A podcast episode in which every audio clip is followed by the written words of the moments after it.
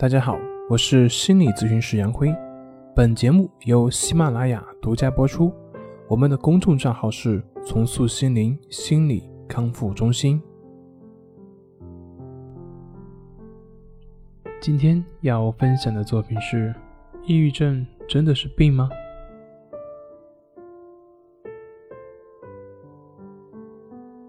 当我们的肚子饿得咕咕叫的时候，我们并不会认为我们的肚子不争气，而是知道自己应该要吃东西了。因为我们明白，肚子饿仅仅是我们肚子里没有东西的一个信号，它只是在给我们一个提醒、一个提示。那同样，对于我们的抑郁症，其实也是这样的。经常会有很多患者说：“他说，抑郁症给了自己多么大的痛苦，给了自己多么多的失败，等等等等。”的确，抑郁症它是会让人感觉到有非常多的痛苦以及很无奈。也有很多患者认为呢，这一切都是抑郁症所造成的。如果没有抑郁症，那么自己的生活将是多么的美好，生活中的那些问题也将会迎刃而解。就像我之前有一位来访者，他跟我说的，在抑郁症之前，自己的人际关系都非常好，生活也是积极乐观。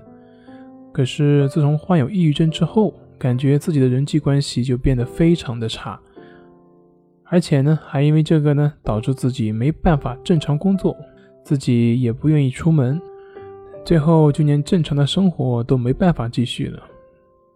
当然，这样说的确是没有问题的，只是说。如果你认为所有的问题都是抑郁症所导致的，那么有一个问题就是，这个抑郁症又是怎么出来的呢？很明显，抑郁症它只是一个表现，是我们的错误思维模式所导致出来的一个症状表现而已。这就好像我前面所说的，我们肚子饿这个问题，肚子饿它也只是一个表现，它的确会让我们有不舒服的感觉。但是我们都知道，这并不是我们肚子有问题，而是我们的肚子里面没有食物消化的原因所导致的。所以，抑郁症它只是一个信号，它是在提醒我们应该注意自己的心理健康了。我们应该对这个信号加以重视，然后去发现这个信号的背后所存在的问题，而不是去责怪这个症状。抑郁症就跟我们的身体饥饿感、身体的疼痛感是一样的。我们的身体受伤了，就会有强烈的疼痛感。那么，这就是提醒我们该去注意我们的身体了。那我们的心灵其实也是同样的。当我们的心灵不能平衡、受挫了，那么抑郁症等相关的症状就会跳出来，会告诉我们，我们的心灵已经出现问题了，需要我们去好好去注意我们的心理健康了。需要去调整的，所以，抑郁症其实并不是我们所恐惧的那样。关键是要合理的去看待这个症状所反映出来的问题，而不只是去消灭或者是解决这些症状。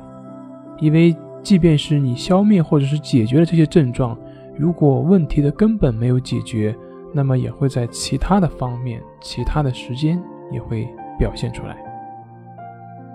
所以，我们需要看到问题发展的根本，从根上去解决，那么这些问题也就能够迎刃而解了。好了，今天就分享到这里，咱们下回再见。